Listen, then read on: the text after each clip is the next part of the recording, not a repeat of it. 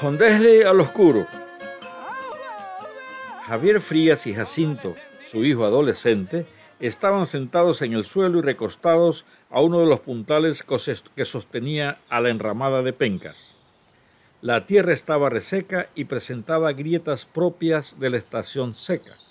La brisa era constante y a pesar del gran esfuerzo físico que habían realizado, empezaban a sentir frío.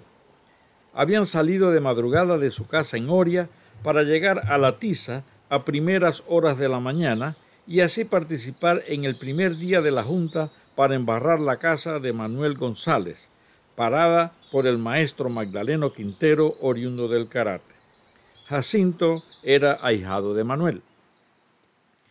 El arduo trabajo de mojar la tierra se había extendido hasta casi la prima noche y cuando fueron a distribuir la cena, la luz era escasa, por lo que las mujeres se auxiliaban con un par de guarichas guindadas sobre los fogones ubicados en el centro de la enramada. En torno a esta se agrupaban los peones.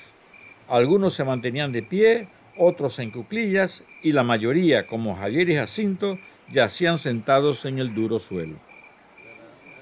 Los grupos conversaban amenamente acerca de las incidencias de los trabajos de ese día y sobre las actividades proyectadas para el día siguiente. Abundaban los comentarios sobre las dimensiones de la edificación pues tenía 15 varas de ancho en vez de las 8 varas de la mayoría de las viviendas de la región. Esta casa está grande. Nada más no está grande, también está harta. Bueno, son muchos los que van a vivir en ella. Manuel ya está por dos hijos. Ya Magdaleno Quintero es buen parador de casa.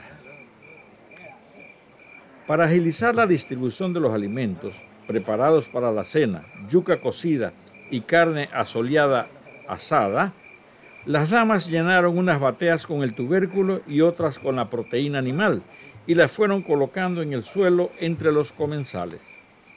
Estos tenían gran apetito y prácticamente se abalanzaron sobre los alimentos recién servidos. En ese momento había poquísima luz y se le escuchó decir a Chon Barahona de la delegación del karate, Hombre, esto está muy oscuro, no me hallo la boca para comer. Barajo, mida dos dedos abajo la nariz donde por ahí, que por ahí es.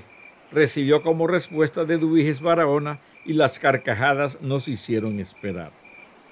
Cuando Javier y su hijo tuvieron enfrente las bateas con los alimentos, el padre notó cierta duda en el hijo al momento de decidir de cuál batea iba a servirse.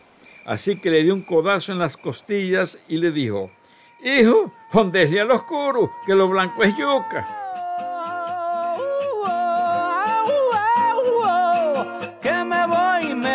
mañana, mañana para la montaña.